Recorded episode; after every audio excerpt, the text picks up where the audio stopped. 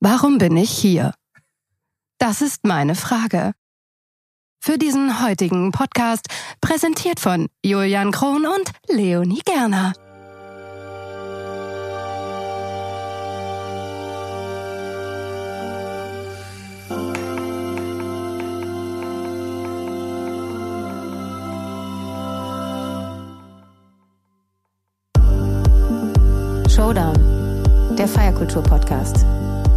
Mit Julian und Leonie.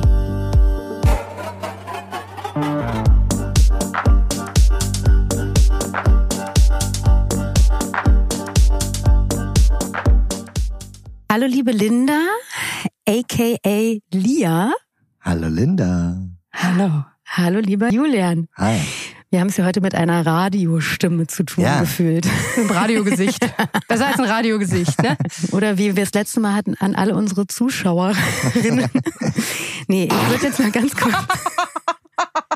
Ja, den hatten wir tatsächlich letzte Mal. Hat keiner ähm, gemerkt. Wurde dann auch direkt korrigiert. Nun denn, also ich würde dich ganz kurz einmal ein bisschen vorstellen für die Leute, die dich nicht kennen.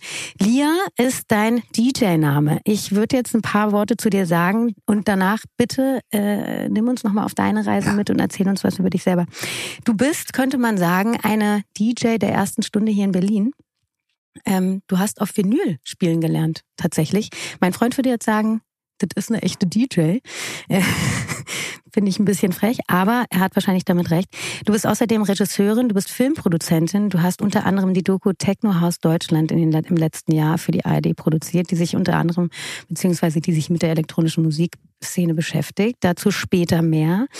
Ähm, du hast nach einer sehr langen Pause dann tatsächlich jetzt wieder angefangen aufzulegen, auch dazu später mehr. Und deinen allerersten Gig, das hast du mir erzählt, hattest du mit 17, damals hat dein Papa dich noch zum Gig gefahren und hat draußen auf, im Auto auf dich gewartet. Finde ich sehr bezaubernd. Ähm, Linda, erzähl uns doch noch mal ein bisschen über, erzähl uns, nimm uns mal auf deine Reise mit.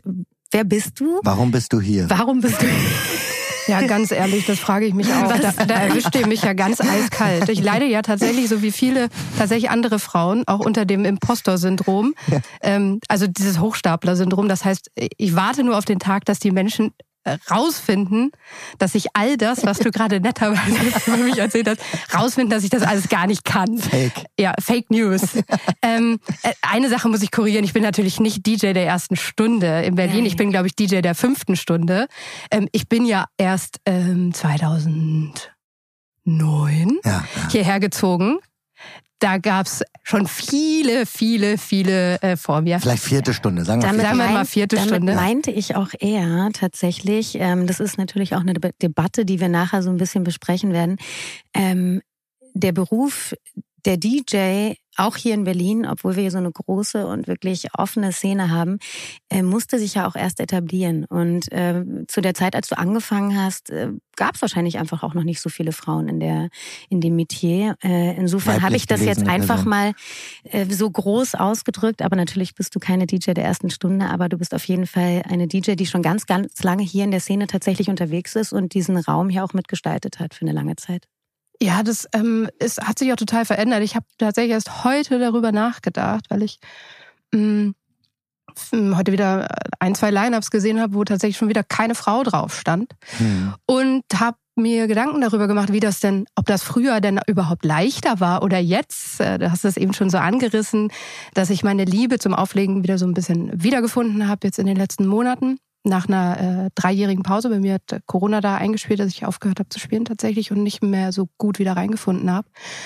Ähm, und früher, in Anführungsstrichen, also ähm, als ich angefangen habe aufzulegen, so 2016, 15, äh 5, 6, Aha. da war ich ähm, 15. Mhm. Ähm, da weiß ich noch zum Beispiel eine ganz krasse Sache, die sich, glaube ich, zu jetzt total unterscheidet. Und das ist, dass ich mich früher beim Auflegen total als Junge verkleidet habe. Mhm. Also ich habe nie irgendwie feminine Sachen getragen, was heute ähm, mhm. gar nicht verpönt ist. Aber damals mhm. gab es irgendwie nur so, also in meinem Umkreis und wie man so kannte, mein Umkreis fand damals so im äh, Großraum Hannover statt, da bin ich groß geworden. Mhm. Und da gab es halt so Julia Siegel und mhm, Nadel mhm, mhm, und so Das waren die DJ, Ja, DJs. Ne? Die kannte man, die haben da auf dem Waschseefest aufgelegt. Und da wollte man auf gar keinen Fall mitmachen. Ja, ja. Das war ganz schlimm. Deswegen, Michaela Schäfer? vielleicht? ja, der, ja, ja, klar. Ja. Und das wollte ich auf gar keinen Fall. Und deswegen war ich immer so ein bisschen, ja, verkleidet irgendwie auch, ne? Da gab es ja auch nicht so Instagram und so. Gab es Mhm. vielleicht schon MySpace. Und dann haben wir auch so Fotoshootings gemacht und ich habe auch noch Fotos davon. Und da habe ich dann immer so, Hoodies. nö, aber so skatermäßig, Mhm. sage ich mal, ein bisschen aus, um mal mit den Jungs so ein bisschen, ne? Ja, also ja. so, um so unterzugehen in der Masse, so, damit ich bloß kein, bloß nicht abgestempelt wäre, so, ach ja, das ist ja wieder eine Freundin von jemandem oder was weiß ich. Aber das ist spannend, ne? Also auch skatermäßig sagst du ja auch was. Auch die Skaterinnen, die haben ja im Endeffekt sich auch verkleidet, ihren Körper so ein bisschen in weite Sachen verhüllt, ne? Um Ich glaube, da ist es vielleicht eher praktisch, weil Ja, sonst was verrutscht auch. vielleicht. Es ist praktisch, aber trotz alledem glaube ich auch, dass so Männerdomänen ähm, oder einfach Bereiche, wo Männer dominanter sind, dass sich da Frauen, und deswegen finde ich das total spannend, dass du das sagst, irgendwie so ein bisschen versuchen einzugliedern. Hm. Ja, Ich glaub zumindest, zumindest äh, eingegliedert haben. Ich glaube, Ja. jetzt ist es tatsächlich Genau. in fast keinem Beruf mehr so. Und auch, äh, also äh, ich meine äh, jetzt, also ich meine, eine Anwältin kann, kann wohl auch einen Hosenanzug, aber auch ein Kleid tragen. So Ja, ich würde ich, äh, also ich würde sogar noch so ein bisschen über, also jetzt aus meiner sehr subjektiven männlichen äh, Sicht, ja, ähm, äh, habe ich manchmal auch das Gefühl, also jetzt in, egal in welchem Beruf, aber nehmen wir zum Beispiel mal Führungskräfte, ja, fand ich auch so ein so eine Entwicklung, weil da ist es schon auch so äh, aus meiner Sicht oft gewesen, dass sozusagen, wenn man denkt, man ist jetzt sozusagen in der Führungsposition, muss man sich verhalten wie ein Mann. Ja, also dann ist so ein bisschen Mhm. so dieses härter sein ähm, und und und und auch, aber ich auch als Mann oft gedacht habe, ähm, ich wünsche mir sozusagen, dass du bist, wie du bist. Weißt du, was ich Mhm. meine? Also so und, und, und man auch manchmal da so, so ein Verstellen gespürt hat sozusagen. Und ich Mhm. glaube auch da ist es sozusagen diese Entwicklung, Mhm. dieses vielleicht erstmal so sein wollen wie und dann zu sich finden auf diesem Weg. Ja, das würde ich jetzt ja gar nicht mehr machen. Ne? Das ist ja gar nicht, also klar, der Bequemlichkeit halber, halber würde ich das schon machen. Aber es gibt so viele, viele tolle Frauen, die jetzt irgendwie Musik machen und die ja auch, wo es ja fast, also man kann das ja sehen, wie man will, aber es ja fast manchmal schon ein bisschen fashionmäßig ist. Ne? Mhm. Wie DSS zum Beispiel, die sich total klasse kleidet, Techno-DJ um, oder Nene H. oder wie sie alle heißen, die alle so ihren eigenen Style haben und das so auch machen Mhm. können und dürfen und wollen.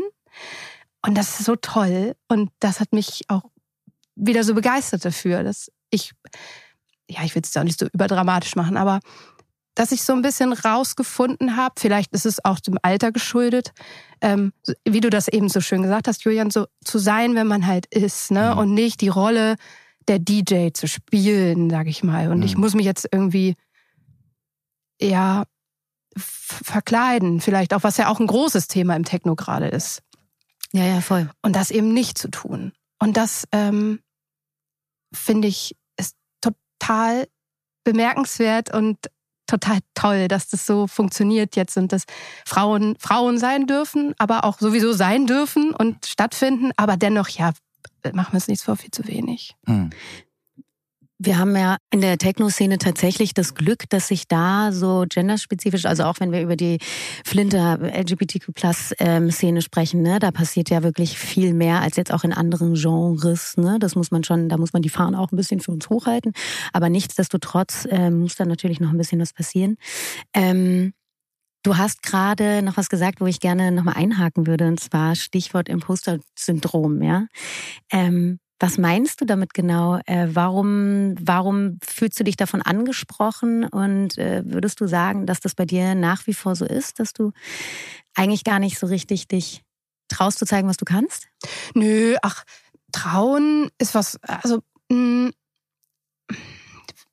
es hat, glaube ich, eher was damit zu tun, also es ist jetzt nur äh, ganz ähm, äh, gefährliches Halbwissen. Hm. Ich denke manchmal, ähm, dass das vielleicht bei mir speziell damit zu tun hat, dass ich dann doch auf so vielen Hochzeiten tanze, was mir manchmal vorgeworfen wird. Also viele sagen, du musst dich nochmal committen. Was machst du denn jetzt? Mhm. Bist du jetzt Regisseurin? Bist du jetzt Editorin? Bist du jetzt DJ? Bist du Musikproduzentin? Bist du Clown? Bist du, ne? Also, ja, ich bin das alles. Und äh, ob ich das besonders gut kann oder besser als andere, sei dahingestellt.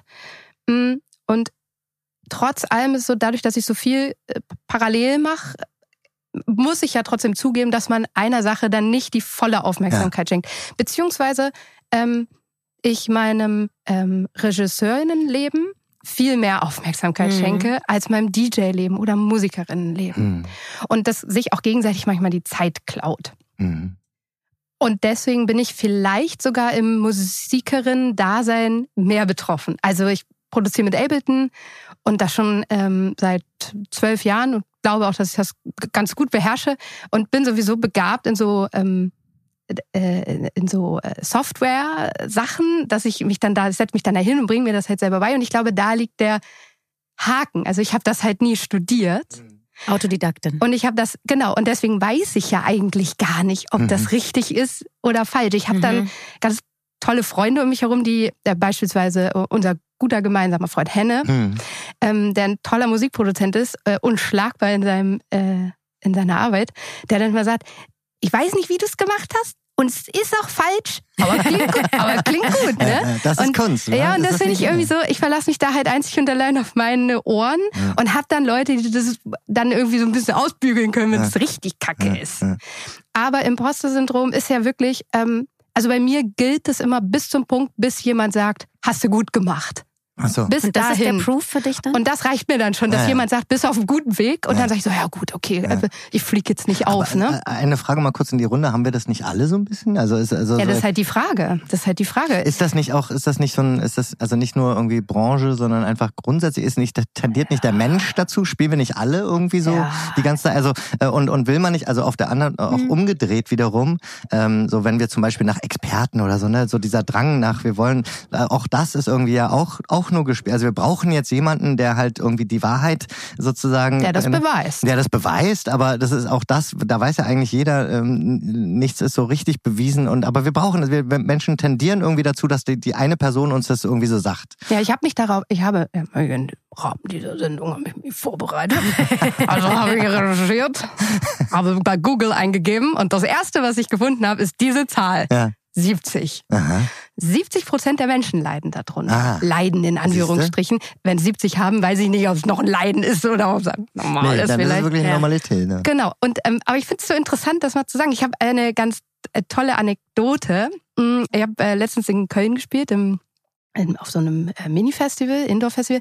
Da war eine DJ, die ich total toll finde. Ich sage jetzt mal ihren Namen nicht, weil ich nicht weiß, ob ich ja. Zitatrecht habe. Also wenn wir dürfen, packen wir sie in die Links. Ja, also es war, nein. Ähm, und die hat mir erzählt, ja, und ich hab, äh, vor, wir haben uns über dieses Imposter-Syndrom ja. äh, unterhalten und sie meinte, ah, ich habe letztens auf so einem Festival gespielt mit einem, ich sag auch den Namen nicht, ja. einen sehr, sehr, sehr bekannten DJ, ja. den wahrscheinlich fast alle kennen, die gern Techno hören. Und sie hat ein Back-to-Back -Back mit dem gespielt.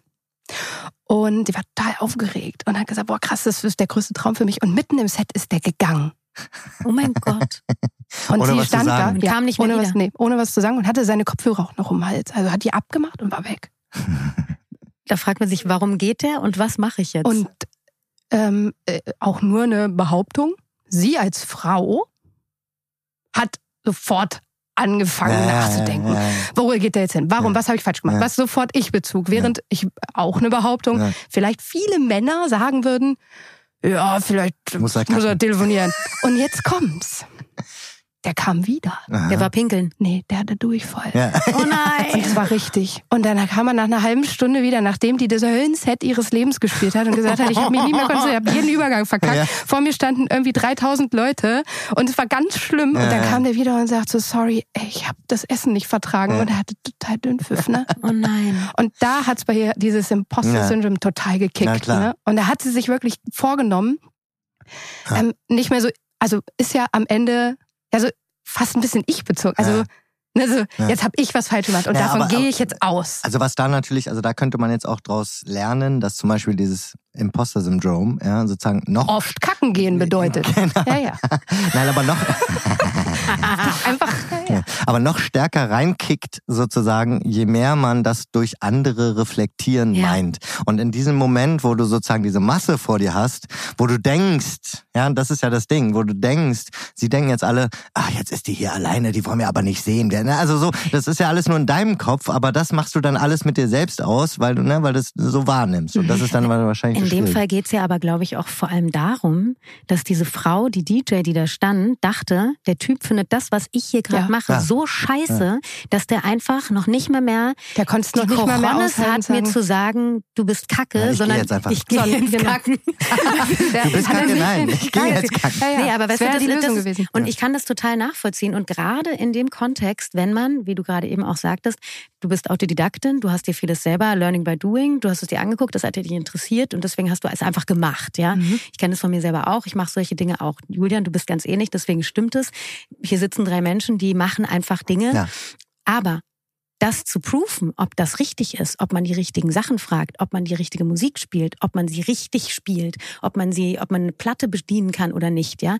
Ähm, deswegen sagte ich gerade, mein Freund hat jetzt gesagt, das ist noch eine echte DJ. Aber auch das, ne, ist natürlich gehässig auf eine Art und Weise. Nee, nee, das stimmt schon. Aber, es, aber in gewisser Weise, und deswegen, da sind wir wieder bei dem, was du gerade meintest, du kannst dich auf dein Ohr verlassen. Und das kannst du natürlich, weil du mit Musik nochmal anders umgehst, weil du Mhm. Musik anders anfasst, weil du Musik in der Tat anfasst, ja, wenn du eine Vinyl- Vinylplatte anfasst. Hm. Und das ist eben nochmal, das ist ein Proof gefühlt, ne? Ich kann das.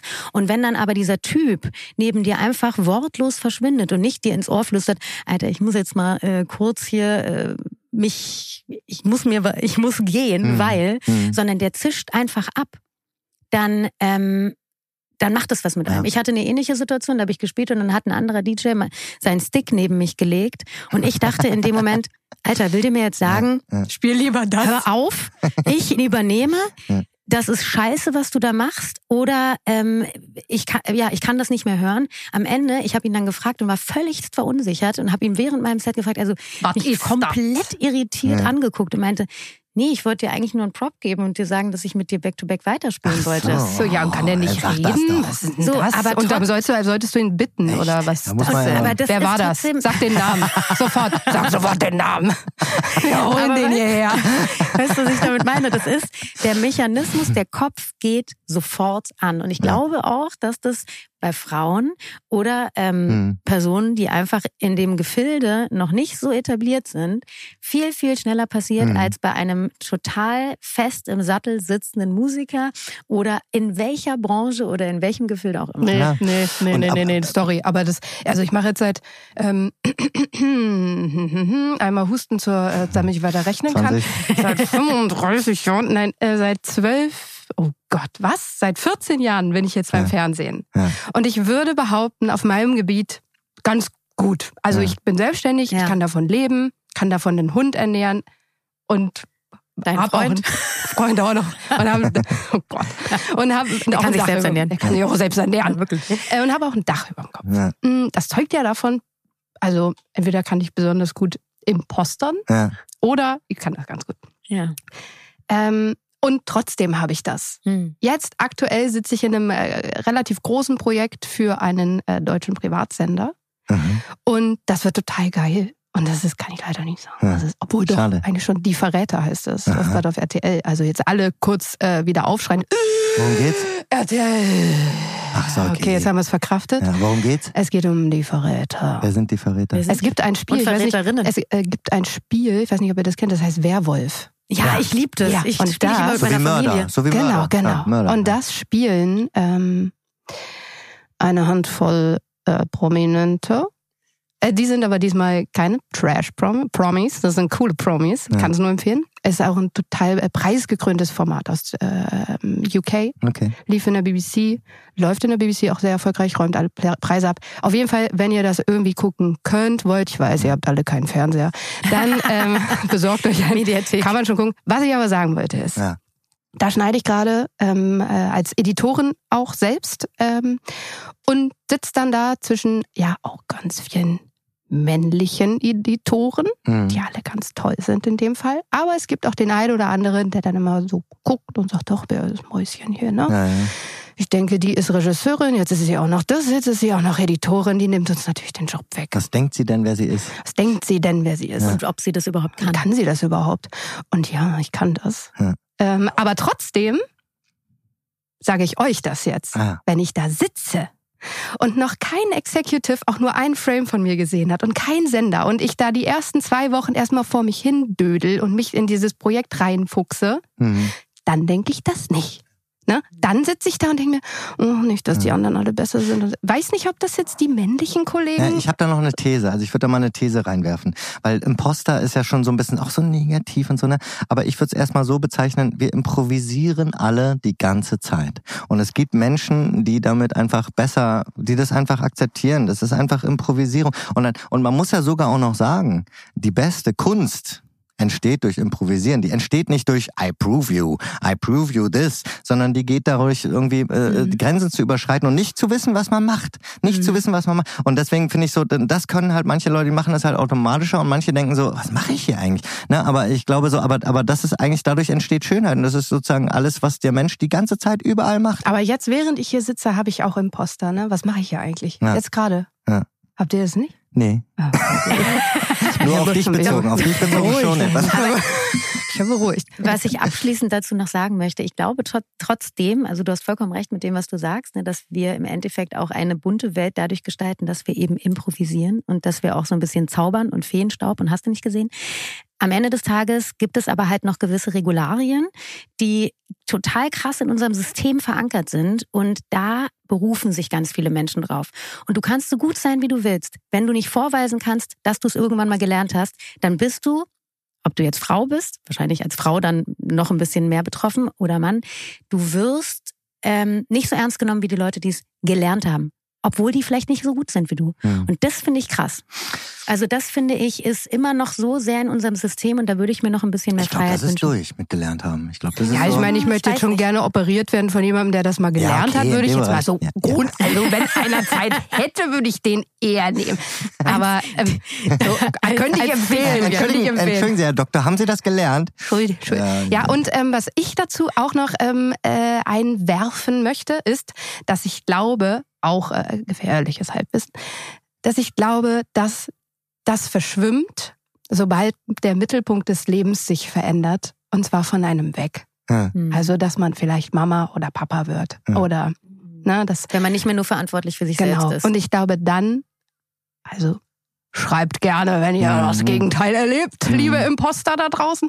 Ich glaube, wenn du Verantwortung für ein Leben, für ein ich sag mal, menschliches Lebewesen übernimmst, dann glaube ich, bist du dir selbst vielleicht nicht. Dann geht's eher ums na und schaffen. Und es zeigt dann auch wieder sehr schön, wo es auch anfängt, dieses Syndrom, finde ich, weil äh, ich, es hängt natürlich auch extrem äh, davon ab, wie du aufgewachsen bist. Also, weil ich glaube, wenn du die ganze Zeit hörst, du musst, du musst, du musst und es ist zu wenig, zu wenig, zu wenig, ne, dann, dann kommt sowas. Aber wenn du, wenn, wenn, wenn sozusagen die Voraussetzung ist, du kannst, du kannst, mach dein. Das ist gut, das ist gut, so, das, dass du das sagst. Naja, Stimmt. Naja, du kannst. Ja. Ich kann. Ich glaube aber nicht, dass die Leute, denen gesagt wird, du kannst und du bist gut und du wirst es schaffen, dass die davon nie betroffen sind. Aber wahrscheinlich weniger. Wahrscheinlich weniger. Also deswegen glaube ich, äh, ist Wir reichen so das nach. Ja. Ich würde uns ja, gerne ja, mal kurz einfangen wollen. Das war alles noch das Intro. ich würde uns gerne mal einfangen. Ich würde gerne noch mal den Schlenker schaffen zur Techno. Musik zur Musik. Oh. Linda, wir haben uns ja ähm, vor nicht allzu langer Zeit tatsächlich kennengelernt erst und sofort lieben gelernt und ähm, haben dann mit Anfang. Ich habe hab gerade vorgemacht, dass na, egal. Ja, nee, sag's ruhig. Ja, ich habe gerade nee, nee, sag du's doch. Sag du's doch. Sag's sag du, was ich mache. Erklär mal. Was mache ich gerade? Sie bewegt ihre Fingerspitzen in Richtung und in Brusthöhe, wohin? in Brusthöhe. Das darfst du doch nicht also, sagen. Ja, ich kann es doch sagen, ich beschreibe nur, was ich sehe. Frechheit, dass du das sagst. Auf jeden Fall haben wir uns kennengelernt und haben über Musik gesprochen und haben über diverse andere Dinge gesprochen und sind dann ein paar Wochen später in einem meiner Lieblingsweinläden tatsächlich im Weinberg in der Winzstraße, nur zu empfehlen, ähm, auf ein Glas gegangen und Vier. haben du und ich. Vier. Vier Gläser. Also mehr, mehr. Nee, nee, ich bin noch gefahren. Oh, Ups. Zweieinhalb. Zweieinhalb. Ja. Ähm, und haben über Musik gesprochen. Und du hast mir da erzählt, dass du gerade so ein bisschen eine kleine Auszeit nimmst vom Drehen beziehungsweise vom äh, Schneiden und dass du dich jetzt gerne der Musik wieder widmen möchtest. Und dass dein großer Wunsch ist, und das ist das Ziel, was du dieses Jahr erreichen möchtest, nämlich ähm, da wieder anzuknüpfen beim Auflegen und einen schönen Gig bekommen möchtest. Und du hast wieder angefangen. Mhm. Und zwar sehr spannend mit dem Projekt, was du dann da gestartet hast. Und jetzt übergebe ich dir das Mikrofon. Erzähl uns doch mal darüber. Wie ist, wie kam es dazu? Und ähm, wie fühlst du dich jetzt damit, dass du wieder in der elektronischen Musik als Mitwirkende hinter den Platten dabei bist? Ja, grundsätzlich gut. Ähm, die Entscheidung, dass ich ähm, da einen Schritt zurückgehe, ähm, hat äh, ja hatte die na lasst mich anders ich habe äh, meinen letzten äh, Gig vor der Pause gab dem äh, Anomalie hier in Berlin. Ja. Und da ging Corona gerade los und ich weiß dass ich am Tag später ich habe das Closing gespielt und das war mega cool. Ich habe auf einem Techno-Floor gespielt und hatte ähm, einen Moment mit mir selbst, dass ich mir die Frage gestellt witzig, was mache ich eigentlich hier? Aber, aber er ähm, so, was mache ich eigentlich hier? Äh, was mache ich eigentlich hier? So ungefähr war das eher, weil es sehr früh morgens war. Nee, im Ernst, äh, vor mir standen halt so richtige Techno-Warriors. Und äh, man muss dazu sagen, ich habe irgendwie auch angefangen auf ich habe irgendwie angefangen aufzulegen und ähm, als ja, vor ganz langer Zeit. Mhm. Und da habe ich äh, Haus gespielt. Also wirklich so richtig 90er Haus, bisschen Trance geprägt schon durch meine Mama, die ist ähm, eine kleine Trance-Maus. Mhm. Und komme auch aus einer Clubfamilie, das heißt, ich bin da irgendwie so ein bisschen verwurzelt. Was heißt immer, mhm. meine Eltern hatten früher Clubs. Ah, Clubs. Ja, also speziell ein, aber es waren mal mehrere, aber ja. Und was für eine Art Club? So wie jetzt auch. Also so, so Stadel und mal hier und mal aber Haus und mal ah, ja. so und mal eine Parade durchs Dorf und so Love Parade okay. nachgemacht und sowas halt. Ne? Also äh, aus einem kreativen äh, Gastronomen Haushalt. Ja. Ähm, und dann habe ich irgendwann aufgelegt und habe Haus gespielt und fand das alles total cool. Und dann war ich in Berlin und habe auch viel Haus gespielt und habe irgendwie eine ganz gute Zeit gehabt bis ähm, 2000. Warte, jetzt muss ich wieder husten, ja, um zu ja. rechnen. Ne? Also bis vor ja, 2019. 19, 20, ja. ja. Mhm. Nee, 20 ging Corona los. Ja. Und, Ende 19, Anfang 20. Und habe gemerkt, dass mein Sound immer härter wurde und ich da so wie, es klingt jetzt so ein bisschen blöd, aber so mithalten wollte. Ne? Mhm. Also Mit der Härte immer schneller. Mhm, ja. Total, total. Weil ich habe auch, also ich bin selber passionierte Berghaingängerin und bin da auch so ein bisschen groß geworden, musikalisch im Sinne von, also ich habe da nie gespielt, ähm, aber ich war da fast jedes Wochenende feiern. Und war früher natürlich immer rum in der Panorama war und irgendwann ging man dann halt runter mhm. und davon habe ich mich total auch musikalisch beeindrucken lassen, was ich auch gar nicht so schlimm finde jetzt respektiv. Mm, aber ich habe mich da drin verloren, weil ich mich quasi so ein bisschen verloren habe da drin. Und dann mhm. hatte ich diesen Oh, jetzt habe ich aber weit ausgeholt, meine ja, Fresse. Ja, wir kommen, wir ähm, kommen und dann, an. Genau, und dann stand ich da im, äh, im Anomalie und hatte vor mir halt so diese Front Row von so schnellen Brillen in dunkel gekleidet und ich selbst hatte so ein, so ein Hemd an, so ein kariertes und so ein weißes T-Shirt. Und dachte mir so, was mache ich eigentlich hier? Was mache ich eigentlich So und dann, nee, und dann, äh, jetzt mal Spaß ja, beiseite. Und es hatte ein bisschen Panik zur Folge. Mhm. Dazu kam, dass am nächsten Tag der Veranstalter, der auch ein guter Kumpel von mir ist, mich anrief und meinte, was, machst, äh, was hast du denn da gemacht? Ich habe Corona. Und, so. und er, ich so, wie du hast Corona? Und er war irgendwie, äh, jetzt auch, äh, lasst mich lügen, Patient 60 oder sowas.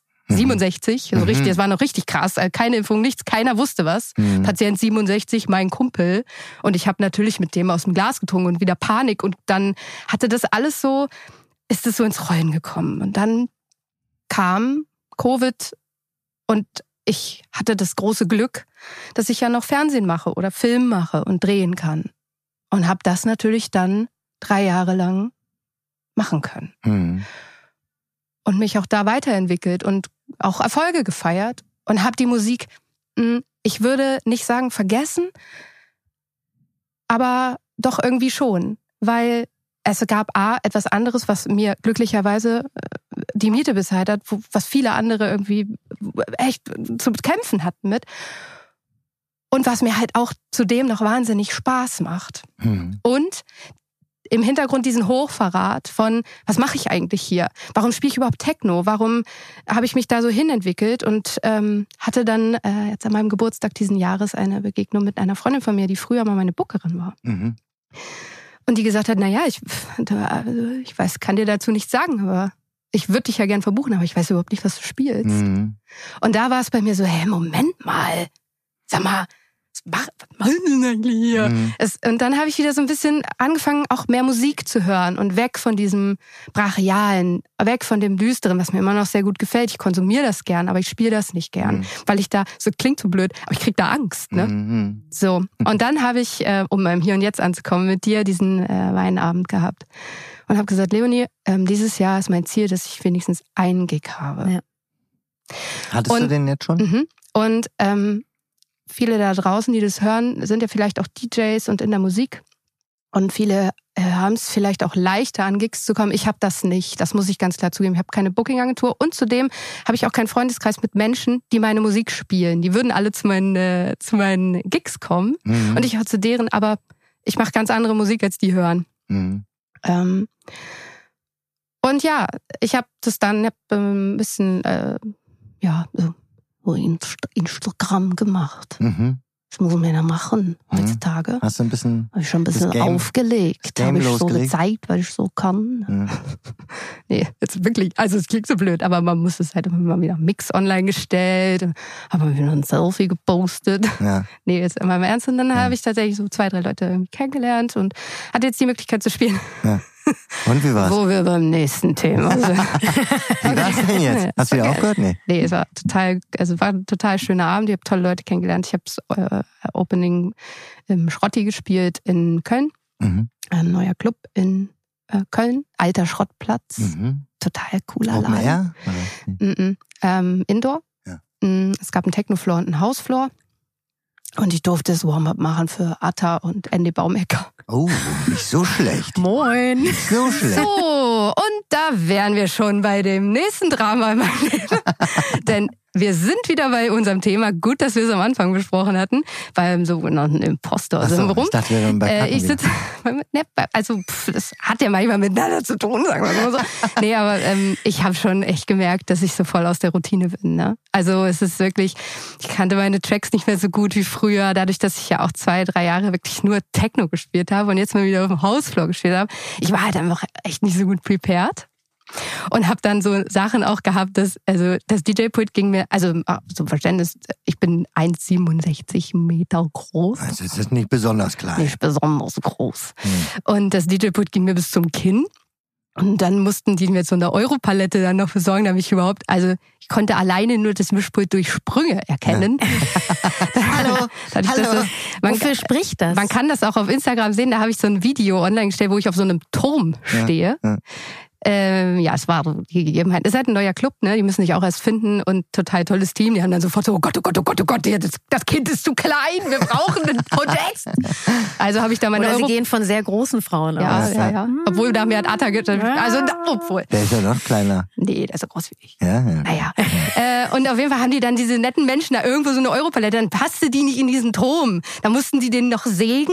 Dann ist mir der Kopfhörer noch beim Spielen runtergefallen und in die Europalette rein. Dann habe ich die so rausgezogen und dann fiel so ein Seite, eine Seite ab und dann habe ich so vor den Gästen so getan, als ob ich total cool wäre. Und aber also war also ja, aber grundsätzlich, also es ist ein total cooles Learning, dass ich, äh, dass man das ich sage mal so, was- man verlernt's nicht. Ja. Ich würde es auch nicht mit Fahrradfahren vergleichen, sondern so ein bisschen wie mit Schlittschuhlaufen. Aha. Ja, ist schon Kennt ihr das? komplex. Also ja, Hab aber ich, man nie, hab ich nie gekonnt. naja, nö, aber man kann das so. Man eiert dann so ein bisschen rum und Mhm. wenn man so ein bisschen fährt, dann läuft's wieder.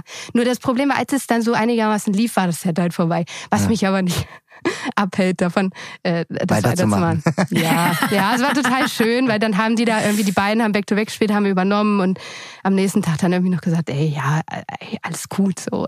Aber ja, bis zu dem Punkt, dass jemand sagt, alles gut, habe ich natürlich wieder zu Hause angerufen und hab gesagt, mein Gott, das war eine absolut blanke Katastrophe. Das war ich nie wieder. Nee, Quatsch, ich bleib dran. Ja. Aber das, ich meine, okay, also das eine ist Imposter-Syndrom, das andere ist dann vielleicht auch einfach eine höhere Sensibilität für Dinge. Naja, ja wahrscheinlich auch einfach wirklich so dieses Bewusstsein, okay, ich war jetzt hier eine ganze Weile raus. Ja, okay. Viele Dinge sind passiert. Wir haben es ja jetzt über die Pandemie auch mitbekommen. Der Sound hat sich verändert. Es ist sehr schnell geworden. Das haben wir jetzt nun wirklich auch schon sehr, sehr oft hier Ja. im Podcast besprochen. Auch das ist ein großes Thema, wobei du ja da mit deinem Sound tatsächlich relativ gut andocken kannst, weil du immer schon relativ schnell warst. Mhm. Ähm, und gleichzeitig hat sich ja einfach auch die Techno-Szene, wir haben es vorhin schon gesagt, so ein bisschen in so einen Trend verwickelt, äh, ver verwandelt. Ne? Also äh, man, ja. man, man betrachtet es jetzt nicht mehr nur als, äh, also Underground ist jetzt irgendwie schon ähm, Mainstream. Wo ist denn der Underground? Underground so. ist Mainstream jetzt. Wo ist denn der Underground? So? Also das wäre jetzt eigentlich äh, ja der der nächste Block gewesen, den wir jetzt mit dir nochmal besprochen hätten. Was ist denn jetzt eigentlich aus dem geworden, wo du herkommst? Ne? Also dein Ausgehen von früher, das was du, wo du, wo du gelernt hast, ne? Hast du überhaupt gelernt? Aber und wo du dann auch groß geworden bist und wo man jetzt auch wieder angekommen ist nach der Pandemie. Also was ist geschehen und wo hat Wie sich jetzt die, die Techno-Szene mhm. hin entwickelt? Ja, ich habe da äh, bin da habe da so eine ambivalente Meinung. Erstmal, also ich habe ja Techno auch nicht erfunden. Ich bin ja auch nur dazugestoßen. Ich habe ja gerade so eine Techno-Doku gemacht, ähm, wo ich mit Menschen geredet habe, die da wirklich dabei waren, als das aus dem Ei sprang. Mhm. Deswegen habe ich da noch mal einen ganz anderen Bezug zu. Ich weiß aber dennoch, oder ich ich möchte das nicht überbewerten. Also ich glaube, Techno wurde schon mal, also wir kennen das schon das Phänomen, das wurde schon mal kommerzialisiert. Es gab schon mal irgendwie eine Daisy D auf Viva. Es mhm. gab schon mal irgendwie Techno, das, es gab schon mal eine Love Parade, es gab schon mal, also, mhm. und der Sound war auch schon mal schneller und die Leute haben sich auch schon mal verkleidet. Also ich kann irgendwie sagen, als ich nach Berlin kam, da gab es noch die Bar 25 und da bin ich halt auch verkleidet. Also da hatte ich ein Brautkleid einmal an beispielsweise. Würde ich jetzt, sage ich, auch hm. nicht mehr machen. Aber ich sag, da war ich irgendwie, keine Ahnung, Anfang 20 und dann ist man da auch verkleidet hingegangen.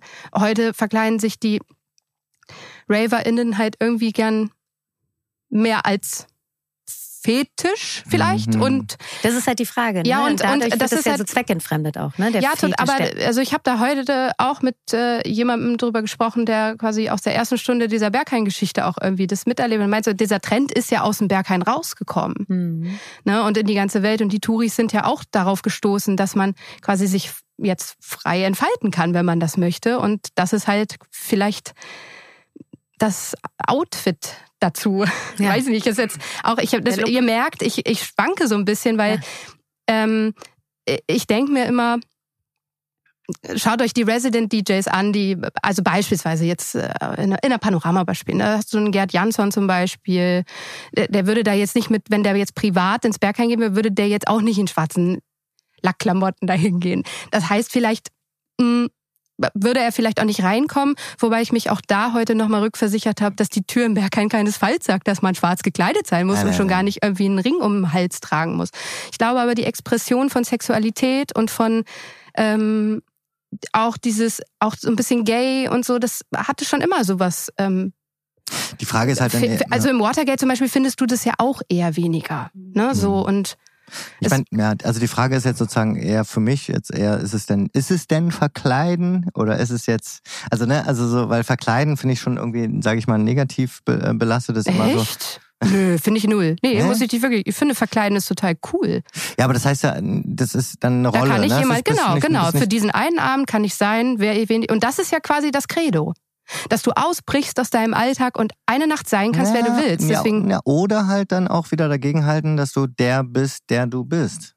Du meinst, dass, du, dass, du, dass du jetzt von der also Authentizität hochhältst? Genau. Ich halte das andere zum Beispiel total hoch. Ich finde es total cool, Nein, dass, dass Familienväter und Mütter beispielsweise, die äh, am Wochenende oder Bank, das klassische Beispiel, so Bankangestellte, die den ganzen Tag irgendwie mhm. zugeschnürt mhm. ist und wahrscheinlich auch also jetzt auch mhm. wieder sei dahingestellt, aber gehen wir mal von der Uschi aus der Bank aus. Mhm. Die hat jetzt ihren Anzug an und ihre Freundinnen Gabi und äh, Carola, die sind auch relativ spießig. Die sitzen dann da in ihrer Kleingartenkolonie. Und am Wochenende kann Uschi sich aber mal verkleiden ja. und mal ausbrechen und kann dann halt mal in Darkroom gehen und muss das vielleicht auch okay. nicht jedem erzählen. Aber das ist dann, aber dann finde ich zum Beispiel ist es, also ja, dann würde ich aber trotzdem nicht unbedingt sagen verkleiden, sondern Teil, anderer Teil der Persönlichkeit. Weißt du, was ich meine? Ja. Also so, dann ist es so ein, so ja. Teil von dir, was Ja, ja ich glaube, da gibt's wirklich nochmal eine Unterscheidung. Also ich finde, ich bin total bei dir, wenn man sagt, ey, ich gehe jetzt beispielsweise in Sisyphos mhm. ähm, und kann da einfach mal der oder die, die ich bin, komplett an der Tür abstreifen. So, ich gehe rein und dann hat sich das alles aufgelöst, ja, und dann kann ich da drin sein, wer ich will. Und das ist Freiheit, ne? Und das ist ja im Endeffekt auch das, was Feiern ist. Und das ist das, was ähm, auch dieses ausgelassene mal von dem loslassen, von dem Alltag, den ich irgendwie sonst spüre und der mich vielleicht auch stresst und der auch was mit mir macht und von dem ich eigentlich genug habe. Und dann habe ich halt 24 Stunden das große Glück, einfach mal total abzuheben und zu fliegen. Und das ist ja eigentlich das, was wir uns wünschen. Und wie die Person dann dort auftritt, ist ja am Ende des Tages auch wieder total individuell und ich finde es vollkommen in Ordnung, wenn man sich dann in Kleidung hüllt, die das in dem Moment halt total ausdrücken, wer auch immer ich dann Ja, oder möchte. auch Auskleidung. Oder hüllt, Auskleidung, Ne? So. genau. Oder auch Auskleidung hüllt. Genau. Ne? Es ist ja auch interessant zu beobachten, wie so, ein, äh, wie so ein Kollektivgeist dann einfach auch dich mitreißen kann. Mhm. Ne? Wenn man sagt, ähm, wir kleiden uns heute alle in Pink oder wir kleiden uns heute alle einfach in nichts, Mhm. dann geht das, weil alle mitmachen. Ne? Das ist so diese Motivation der Gruppe. Und das ist was Schönes und gleichzeitig verstehe ich auch, was du sagst, Julian. Ne? Wenn man dann gerade halt auch so eine äh, marginalisierte Gruppierung, also wenn man jetzt wirklich äh, in die ähm, queere ähm, Community denkt, die haben halt ihren eigenen Stil, finde ich auch, und ähm, sich dann quasi als queere Person in Anführungszeichen zu verkleiden, das ist auch hat ein bisschen ein Geschmäckle und das verstehe ich. Ich verstehe, was du meinst. Also das ist so ein bisschen eine Aneignung von einer Community, in der ich aber nichts zu suchen habe, weil ich bin nicht queer, Mhm. beispielsweise. Außer ich habe, äh, ne, also Was Modetrends aber auch ausmacht. Also das muss man ja auch nochmal Ich sagen. Und finde auch ist- das Problem, also- was irgendwie daran, aber also wo ich total mitgehe, also mich nervt das überhaupt nicht, dass jetzt, ich gehe nicht auf die Partys, wo alle schwarz gekleidet sind und irgendwie in Lack und Leder rumlaufen. Das ist einfach, da kann ich hin, Hm. das mache ich nicht mit und hoffentlich bin ich trotzdem erwünscht und genauso sehe ich das andersrum. Wo ich aber Hm. total mitgehe, was ja viele nervt, ist die Platzierung dessen. Also, dass Hm. ich halt davor 85 Fotos machen muss, dass das dann stattfindet, dass ich dann ähm, äh, irgendwelche Instagram und TikTok, dass Ja. ich das so platziere Ja. und dass ich das daran so, also dass ich das tue, damit das andere sehen. Ja. Solange ich das tue, solange Uschi ins Berghain geht mit einem fetten Ring um den Hals und gerne an der Leine herumgeführt werden möchte, Mhm. dann soll sie das machen, weil sie da Bock drauf hat, weil sie es sonst nicht ausleben kann. Aber Uschi macht vielleicht auch davon kein Foto, damit das andere Ja, irgendwie bejubeln, dass die so expressionistisch. Äh, wisst ihr, was ich meine? Ja. Das ist ja das Verräterische daran. Ja. Du kannst ja immer so sein, wie du willst. Ja, total. Mhm. Also vielleicht bin ich ja mehr als eine. Das Mhm. klingt Ja, jetzt ein bisschen ja. Ja, schizophren, ne? Nö. Aber Ja. so, aber das Platzieren des Ganzen, das finde ich so hat, das hat, wie, wie du es so schön sagst, ein Geschmäckle. Mhm. ein Geschmäckle. Ja. Also ich möchte mich jetzt nicht so verkleiden, nur damit ich jetzt viele Likes bekomme. Mhm. nee, Mache ich auch nicht. Da- Das ist auch, also es sind auch zu alt für. Also wir sind jetzt ja auch nicht uralt alle miteinander. Ne? Aber ich sag mal, Auf dem Weg dahin. also zusammen sind wir uralt, aber auf, Julian, wir haben doch schon mal darüber geredet. Nein, Quatsch. Nee, aber ähm, total. Mhm. Das ist, das ist ja auch etwas, worüber wir auch schon diverse Male geredet haben, dass das auch den Zauber dieser Szene natürlich beeinträchtigt und auch die Tür, die ja eigentlich auch einen Grund hat, warum sie manchmal verschlossen bleibt, eben öffnet. Ne? Und deswegen ist es ganz, ganz wichtig, auch diese Credos und diese ähm, ja, Grundhaltung einem Raum gegenüber, nämlich einem Safe Space gegenüber, eben auch zu behalten. Mhm. Und dass sich die Menschen, auch Leute, die das, sage ich mal, nur als Tourist oder Touristin besuchen, ähm, ernst nehmen. Ja, ich würde schon, ich würde sogar noch so übertreiben, äh, dass sogar eine Frage an der Tür, die sich Türsteher stellen, TürsteherInnen stellen, ähm, auch sein kann, spielst du oder bist du?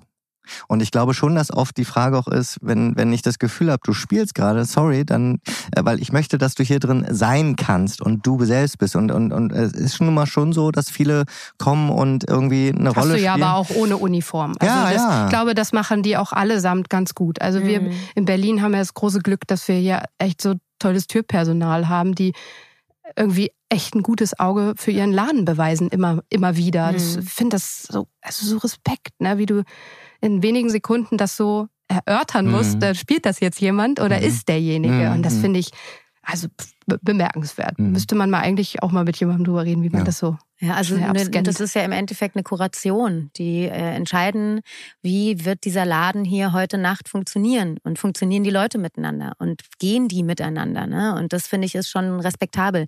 Ich glaube, da gibt's ganz, gibt's auch schwarze Schafe, definitiv. Und auch darüber muss man auf jeden Fall sprechen. Und ich glaube, es ist auch total wichtig, dass ähm, auch da Personal, gerade jetzt nach der, nach der Pandemie, wo es auch so eine krasse Abwanderung gab, ne, dass da Personal entsprechend geschult wird, weil die kommen natürlich zum Teil auch irgendwie aus anderen Metiers. Ne? Und die müssen sich ja auch im Zweifel mit ihrem Körper dafür einsetzen, dass diese Tür halt safe bleibt. Ne? Also wenn da jetzt plötzlich irgendwie die Health Angels da vor der Tür stehen und sowas passiert oder es ist passiert, dann sind das die Menschen, die halt quasi die Mauer bilden. Und das ist schon krass. Und gleichzeitig müssen sie aware sein und gleichzeitig müssen sie empathisch sein und gleichzeitig müssen sie sich irgendwie auch rechtfertigen und dann auch zu jemandem Nein und sagen. Und die Nerven behalten. Und die ne? Nerven also, behalten. Und das mhm. ist schon, das ist schon wirklich eine Kunst und deswegen, also da auch immer wieder hinzugucken, und das auch entsprechend und auch vor allem zu respektieren. Ja. Also ich kann euch auch mal aus vollem Herzen und mit voller Ehrlichkeit sagen, es gibt in 15 Jahren, die ich ins Berghain gegangen bin, jetzt auch schon ein, zwei Mal, wo ich da auch nicht reingekommen ja, bin.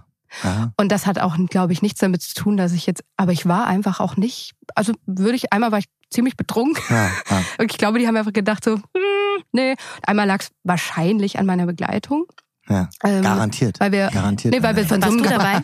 ja, also ich war dabei. Julian war dabei und der sah relativ kacke aus. nee, aber äh, ein Freund von mir war dabei. Und wir, war, und wir waren irgendwie auf, haben wir Geburtstag gefeiert vorher, ne? Waren wir jetzt irgendwie Geburtstag. Ge Geburtstag. Geburtstag gefeiert. Ja, dennoch, also da mal ins Bergheim nicht reinzukommen, finde ich jetzt, jetzt ja, auch nicht irgendwie dazu. die Schande. Nee, also ich bin auch schon zweimal abgelehnt ja, worden. und das, äh, also aber gut. Äh, um das Thema jetzt auch nochmal, äh, wir haben jetzt sehr lange darüber gesprochen ja. und ähm, würdest du den jetzt unterm Strich, nachdem wir das jetzt alles so ein bisschen, und ich glaube, da könnten wir noch sehr viel länger drüber sprechen, ja. aber würdest du sagen, jetzt mit Status quo jetzt, sind wir aktuell in einer gesunden Szene? Ähm, sind wir in einem Aufbruch? Sind wir in, an dem Punkt, wo wir in die richtige Richtung gehen? Bitte nur mit einem Wort beantworten. Nein.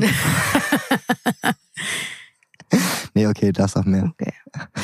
Also, ich glaube, es ist halt immer, wo du hinschaust. Ich habe jetzt keinen Bock auf CO2-Kanonen und auf Konfetti und auf krasse ähm, Filter, Break, Bum Bum, uh, Hände hoch, boah, jetzt warte ich, warte ich wieder auf den Drop und dann tanzen wieder alle und machen Yeah. Das brauche ich nicht. Ich finde, das hat auch finde das, also ja auch vom musikalischen betrachtet, ich, ich brauche das gar nicht, so eine Aufregung. Ich will da lieber durch den Abend geführt werden, als die ganze Zeit so. Man sieht jetzt nicht, was ich mache, aber ich mache die Arme hoch und wieder runter und dann kommt wieder ein, ein Drop und ein Break und das, also ich finde das heute eher so.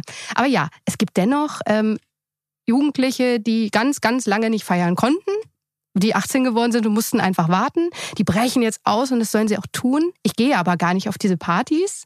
War jetzt ähm, vorletztes Wochenende beim Heideglühen. Das war total super. Das sind äh, tolle Menschen dort. Ich kann da musikalisch gut, kann man mögen, kann man nicht mögen. Mir war es ein bisschen zu langsam, aber es ist halt auch Heideglühen. Das war dann trotzdem aber, mega viel getanzt. Ich hatte Gästeliste. Ja, und das ist nämlich, das ist ein Punkt, da würde ich jetzt einschreiten. Also, um deine Frage zu beantworten, diese Trends auf dem Weg, wo wir uns befinden, ich finde, dass irgendwie alles kommt und geht und finde jetzt irgendwie da rumzumeckern und sagen, die machen jetzt alle hier, lass sie doch machen, die werden auch älter und dann machen die das auch nicht mehr. Und, und die Entwicklung aber früher, ich weiß nicht, früher klingt auch so blöd, aber so vor zehn Jahren oder so, hatte es zumindest keine Gästelistenpolitik. Ich habe das Gefühl, also man kann ja, kommt ja, also jetzt mal ernsthaft gar nicht mehr in den Club rein ja, ohne eine Gästeliste. So. Du stehst halt dann ja. sonst drei, vier Stunden da an Eben, oder genau. zwei. Genau. Im Bergheim ja. vielleicht eher weniger, weil mehr Platz ist, aber in einem kleinen Club kommst du jetzt vielleicht nicht so schnell rein, ja, vielleicht auch gar nicht. Auch so lange. Also ja, aber ich meine, du hast wenigstens noch eine Option, weil genug Platz ist. Jetzt beim Heideglühen beispielsweise, wenn du da angestanden hast, da, da geht halt dann nichts genau. mehr irgendwann in der kleinen Hütte. Ne? Da kann man vorher sogar, kommen jetzt mal so Mails rein, irgendwie, bitte kommt nicht mehr vorbei, es wird zu voll. Ja, genau. Und das war an dem, und ich hatte jetzt ja. auch drei Freundinnen oder zwei, eine Freundin und ihren Freund in der Schlange von den ja. äh, Nicht-Gästelistenbesitzern und die mussten dann halt gehen. Ja, ne? Und das ist so, also ich weiß nicht, korrigiert mich, wenn ich falsch bin, aber irgendwie pff, bin jetzt manchmal schon, um mich mal wirklich zu outen, ich mache mal kurz ja, hier, Wasser, ähm, Wasser auf. ASMR, ne? Hört mal kurz. Ja. Oh. Dann schmatzt man immer. Also ich hasse das, wenn im Podcast Leute immer so schmatzen. Macht Ja. mal. Ja, so. Hm. Ähm, und dass man sich schon mittwochs beschäftigt damit, dass man sich irgendwie eine Gästeliste besorgt, damit man dann am Samstag wo bloß nicht länger als eine halbe Stunde. Ich finde, das ist halt totaler Sozialstress und manchmal führt es auch dazu, dass ich dann auch nicht ausgehe. Was wieder dazu führt, dass man dann auch weniger spielt. Also so blöd das klingt, aber so ein bisschen dich zeigen, ein bisschen socialisen gehört ja in jedem Job dazu, also auch im Job des DJs. Und wenn du nicht auf die Partys gehst, wie soll denn dann einer glauben, dass du da spielen willst? Ja. Hm. wenn du gar nicht weißt, was da abgeht. Ja. Also ja, also wenn irgendjemand äh, Wir haben noch würde nächstes Wochenende zum Beispiel gerne mal wieder. Oh ja, du meinst so Leonie ins Watergate? Ja, ja, du spielst ein Watergate und hast eine Gästeliste. Ja, fünf Stück noch. Oh ja, aber nicht auf deinen Namen hoffentlich. Sonst weiß es Immer nicht. die Leonie macht immer, wenn ihr ins Watergate wollt, immer Mickey Maus, Pluto, Blocksberg. Bibi Blocksberg. Also Aber Und sagen- rosa aber- Schlüpfer. aber weiter darfst sagen. du doch nicht nicht. weiter sagen. Sag mal, wir haben noch ein, ich will noch, bevor wir jetzt hier äh, schön weiterschnacken, weil es macht ja wirklich Spaß. Wir haben ja noch ein Thema, äh, über das, wir- das wir auch sprechen müssen. Ähm, das ist auch ein Grund, warum du hier bist, unter anderem. Oh Gott. Ja. Techno, House. Deutschland. Deutschland. Ich wollte gerade Germany sagen, ich war mir nicht sicher. Nee, Techno, House, Deutschland. Mhm. So, ähm, kannst du mal kurz ein bisschen was darüber erzählen? Wie kam man, äh, also äh, wer kam auf die Idee Mhm. und wie, wie kommt es dann dazu, wie schafft man es, so ein Format dann umzusetzen in der ARD? Das frage ich mich auch. Ja. Also ähm, es ist ein Zusammenschluss ähm, zwischen dem Hessischen Rundfunk, dem MDR und dem SWR, Schrägstrich, dem RBB. Ja. Diese Sendeanstalten haben sich gedacht, Mensch, das öffentlich der öffentlich-rechtliche Rundfunk braucht doch eigentlich meine ähm, Leonie, ist also noch. Ja, der, der, der Laptop Leonie ist geht aus. hingefallen, hingefallen, einfach beim Podcasten, ausgerutscht auf einer Bananenschale, bupp, liegt sie da. Ich versuche es gerade so Wie ein Käfer. Weißt so du, wenn man sie jetzt nicht umdreht, dann kommt die nicht von. Also, ähm, wir haben diese Doku also zusammen gemacht. Ich war im Team MDR. Ähm, es gibt insgesamt vier, acht Folgen. Mhm, mhm. Ich habe die Folge fünf und sechs gemacht. Ähm, Was heißt gemacht? Produziert? oder? genau, Produzent ist jemand anderes. Ja. Äh, eine tolle Produktionsfirma aus Leipzig. Ähm, wo der Yellow.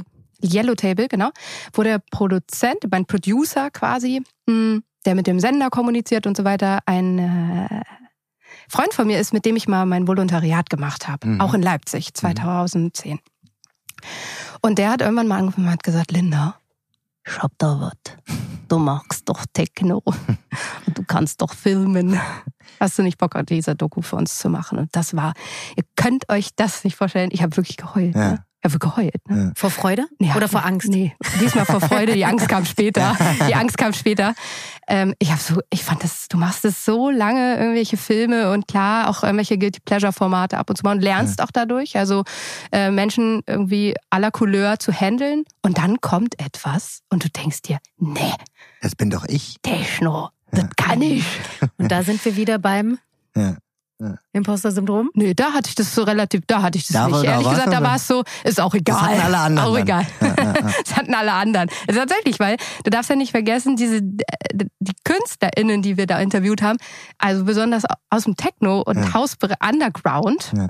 Wo ist er denn? Da ist er. Ja. Ähm, die sind das jetzt auch nicht so gewohnt, vor so einer ARD-Kamera zu stehen. Ne? Da hatte ich quasi mehr Erfahrung. Ja. Das heißt, die hatten ihr Imposter-Syndrom und Ja. ich musste dann dem Matthias Kaden sagen, du, ist, ist gut. Du schaffst das. Naja, vor allem Ja. sind das ja eigentlich Menschen, die eben eher vor, äh, hinter verschlossener Tür bleiben, ne? Weil die Ja, machen sich ja genau. für sowas normalerweise gar nicht auf. Das ist ja, das Ja. ist ja total, also das ist natürlich auch aus der Pandemie so ein bisschen geboren, wahrscheinlich, ne? Dass da auch diese, diese Offenheit entstanden ist, auch zu sprechen und da wirklich. Wahrscheinlich. Ja. Und es ist auch an der Zeit gewesen. Mhm. Also das, es gibt so tolle Techno-Dohus und es gibt Dohus, Hm. ne? Dohus. Dokus. Und jetzt haben wir, wir, Deutschland hat jetzt auch eine. ähm, und ich finde auch, ähm, dass es eine zweite Staffel bedarf. Also, ich habe zwei Folgen beigesteuert, ähm, Folge 5 und 6.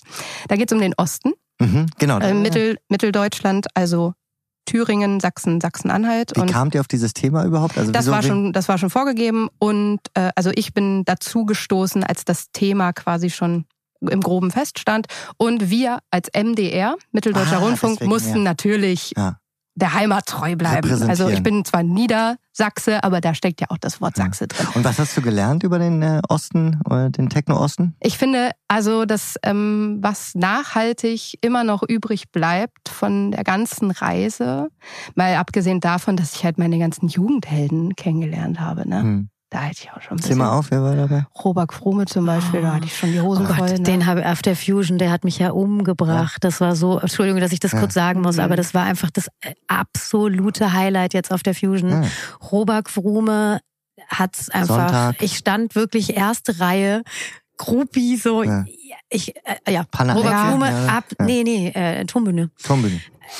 Und ich habe auch so gebuhlt um, um den also Gabor. Ja, verstehe ich. Ähm, weil der natürlich auch nie so, also hm. ja, auch vielleicht nicht so Bock hatte auf ja. Fernsehen. Und dann hat er tatsächlich dann doch mitgemacht und wir ja. haben da wirklich gesessen und der hat geredet und wir hangen so an seinen Lippen. Weil der so einfach so toll erzählen kann auch. Ähm, aber auch Matthias Kaden, Daniel Stefanik, den ich auch sehr schätze, ähm, Panpot, äh, Frank Wiedemann. Ja. Die tolle Mira war auch dabei. Ja. Und jetzt habe ich ganz viele vergessen, äh, ganz viele FestivalveranstalterInnen unter äh, anderem vom Nacht Digital, das auch bald wieder stattfindet, unter dem Namen Nachti diesmal, mhm. ähm, die über die Reise erzählten, wie das dazu kam und mit welchen Höhen und Tiefen und so ganz offen und ehrlich auch. Mhm. Und da sind wir schon beim Punkt, alles, was diese Menschen ähm, die ja auch alle vor der Wende geboren wurden. Sonst könnten sie ja über die Historie wahrscheinlich auch gar nicht so viel erzählen von damals. Mhm.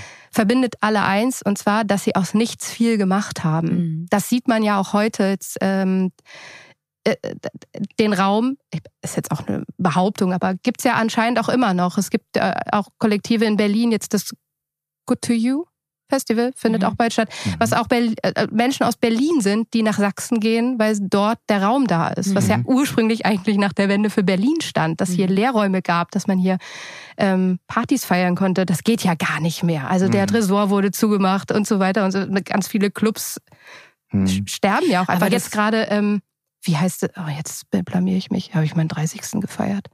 Da an der Dings, äh, da im Wedding. Ähm, Wett Stadtbad Wedding? Nein, äh, hat auch zugemacht jetzt. Ganz traurig. Ja, reichen wir nach. Hm.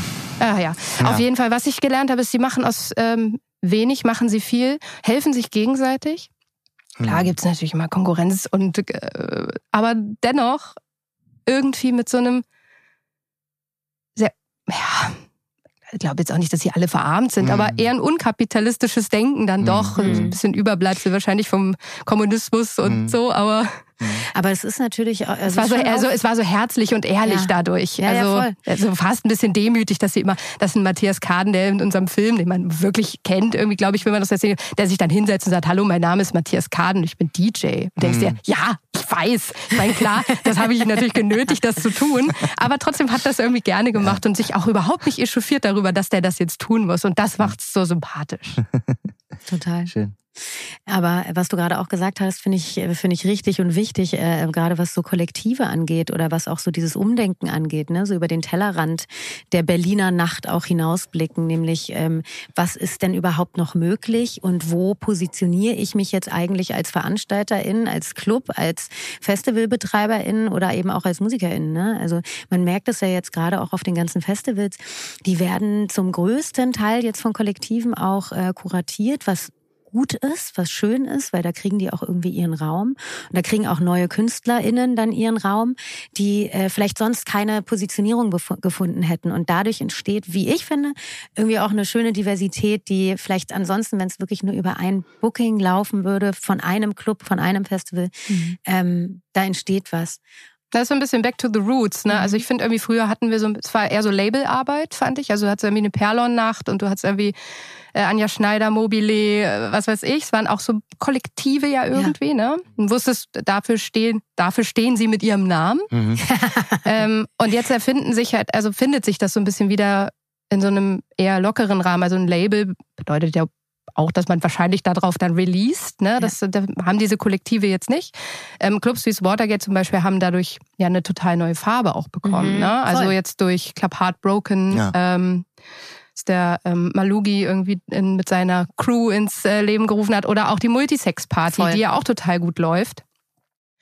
ähm, die ein tolles Booking machen, die also es sei jetzt, das Watergate hatte auch das eigene Booking, was ja Mhm. auch sehr, manchmal sehr back to the roots ist, sehr ursprünglich und auch total cool, weil Aber es zum ist Beispiel halt, auch sehr star-driven. Also sie brauchen ja schon immer auch die Big Names, um zum Beispiel den Club auch voll zu kriegen. Und vielleicht ist dann sozusagen das Kollektiv der neue Big Name da, weißt du? ja, total, absolut. Das ist ja auch bei Festivals so jetzt. Ja, ne? Also genau. du hast dann halt deine Stage, dahin will man ja wahrscheinlich auch als Kollektiv.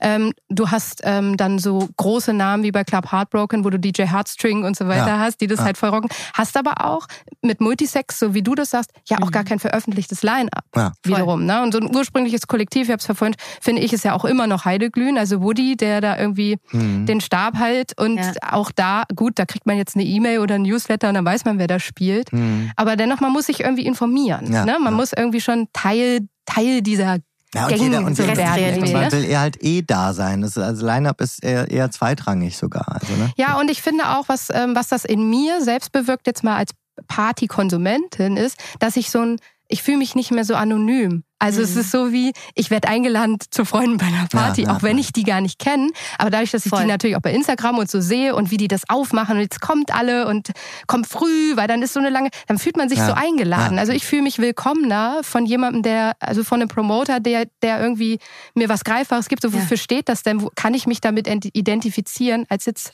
Na, du bist enger mit Also- dem Laden und mit der Community da verbunden in dem Ja. Moment. Absolut, Ja. absolut. Und ich finde, und das, das, macht machen ja was mit einem. Also und ich das, finde, das machen alle Clubs gerade irgendwie hier, zumindest in Berlin, ganz cool. Also die Else macht super, das RSO macht irgendwie, Mhm. jetzt äh, unser guter Voll. Freund Nils hat da irgendwie mit seiner, mit seinem Kollektiv Ja. äh, Home Again ein Mhm. Indoor-Festival gemacht, was auch erfolgreich war. Also äh, dahingehend sich zu informieren, wenn man Bock hat, in Berlin mal feiern zu gehen, würde ich eher den Weg wählen. Mhm. Du hast ja da tatsächlich einen guten Spagat geschafft zwischen der Musik und äh, deinem, sage ich mal, zweiten Standbein, was dann irgendwie gefühlt zu deinem ersten Standbein wurde. Ja.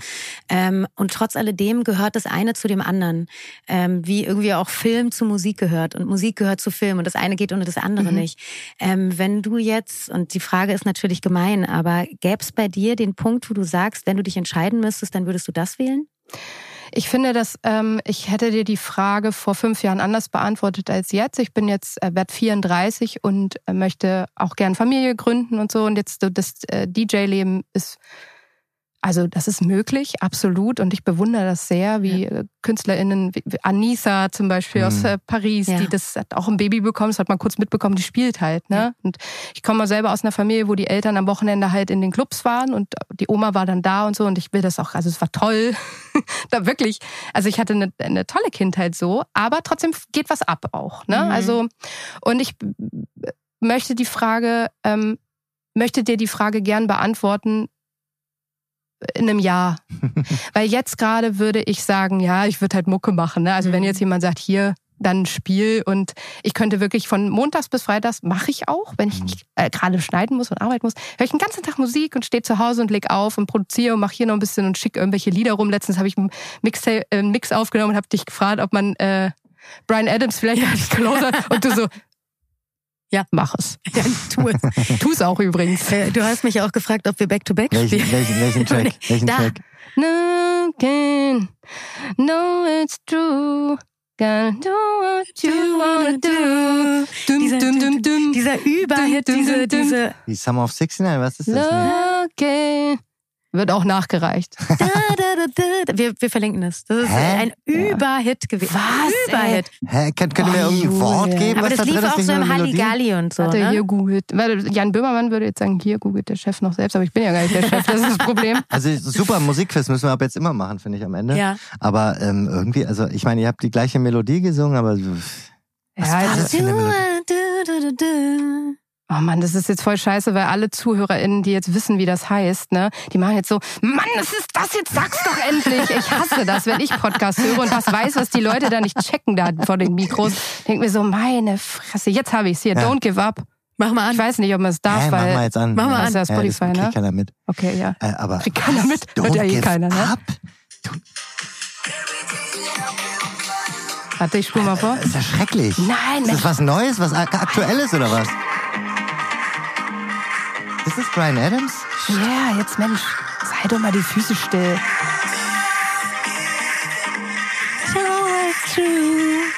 Gotta do what you wanna do.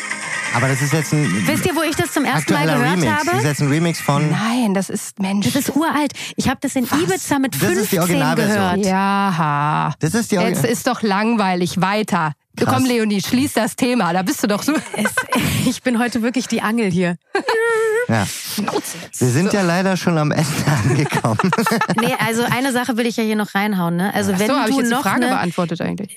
ja, Ja. so halb. Okay, ja. Aber Wenn, wenn, Einigen wir uns auf Ja. wenn du noch mal, wenn die Staffel weitergeht, ich will Ja. mitmachen. Ja, also klar. als äh, äh, äh, ich will, ich will daran Ich, teilnehmen. ich, ich. Wir. Wie- Also natürlich.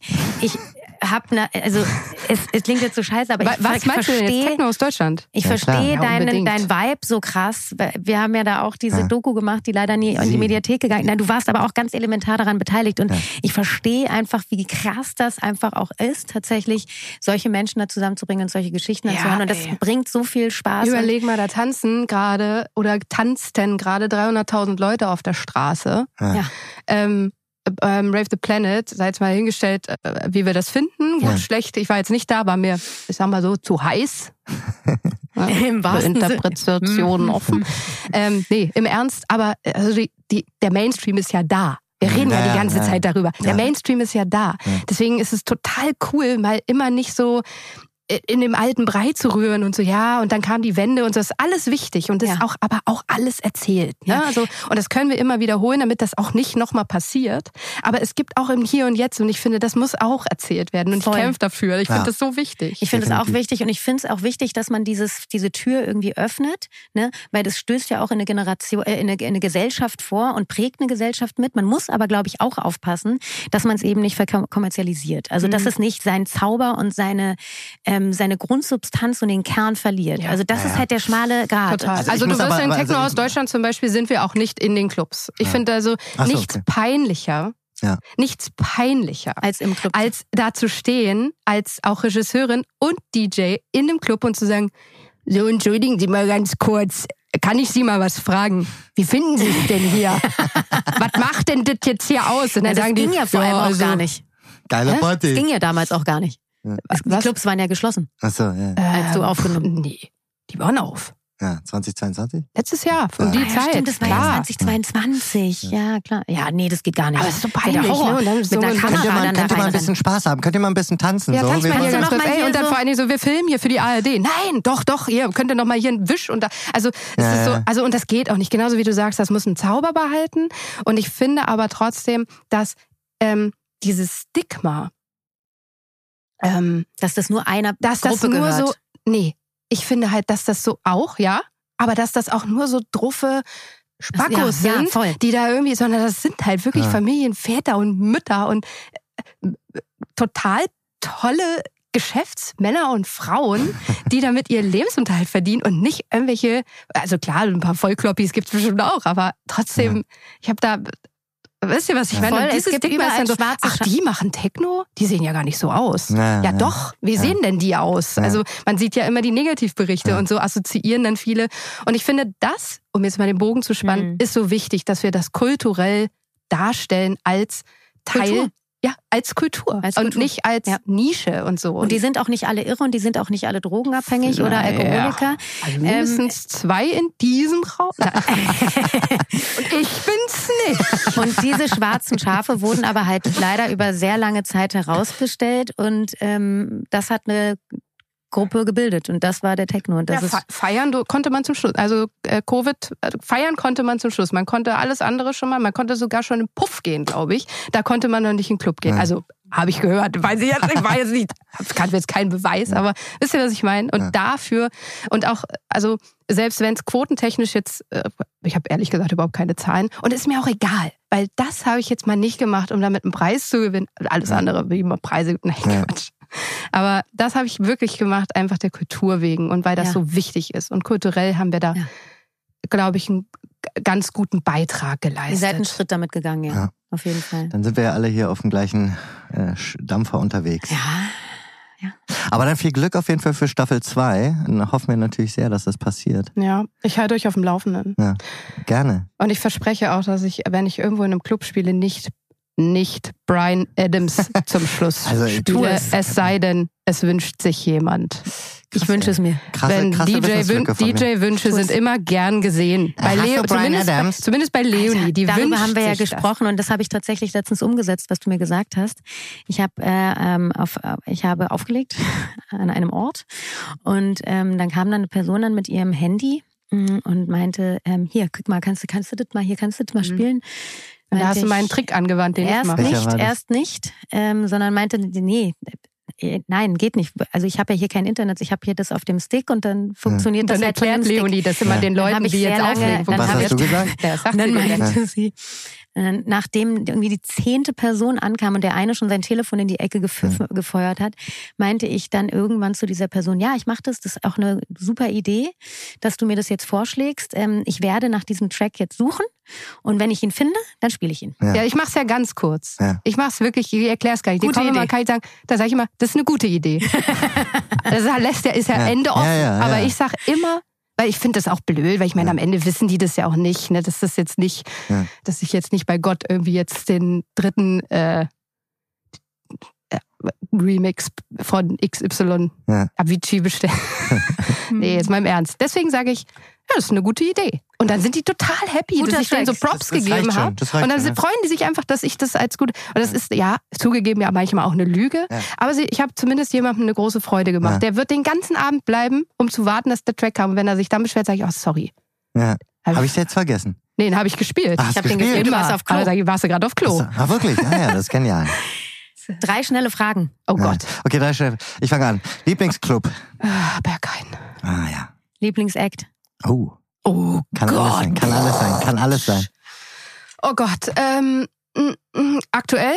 Hm, Ja. Antigone. Oh, Antigone. Okay. Ja, jetzt gucken wir hier Ja. vier große Augen an. Geil. Ich dachte, du sagst Brian Adams. Aber da wo- wollte ich auch, aber das fand ich irgendwie, dem Gag habe ich jetzt schon einmal zu viel gebracht. Lieblingsfilm. Ja. Gott. Äh, Moonrise Kingdom. Oh. Wes Anderson. Ah, ja, ja, ja. Ah, ja. Schön. Läuft bestimmt auch irgendwo Open Air. Dieses Wochenende. Ja, dann sind immer viele Mücken. Hm. Okay, äh, vielen Dank, liebe Lena. Lia, vielen Dank für deinen, für, für deinen Besuch hier bei uns. Hm? Ja, da, also ja, achso, Ich ich, dachte schon aus. Kannst du es ja, noch, kannst noch Ich schön ich abmoderieren? hätte- hätte jetzt- ja, ich kann das also. Ja. Ähm, ich trinke, äh, merkt ihr, ich schmatz schon wieder, weil ich Ja, einen Schluck nehme. Das war Showdown mit Leonie Gerner und Julian Krohn.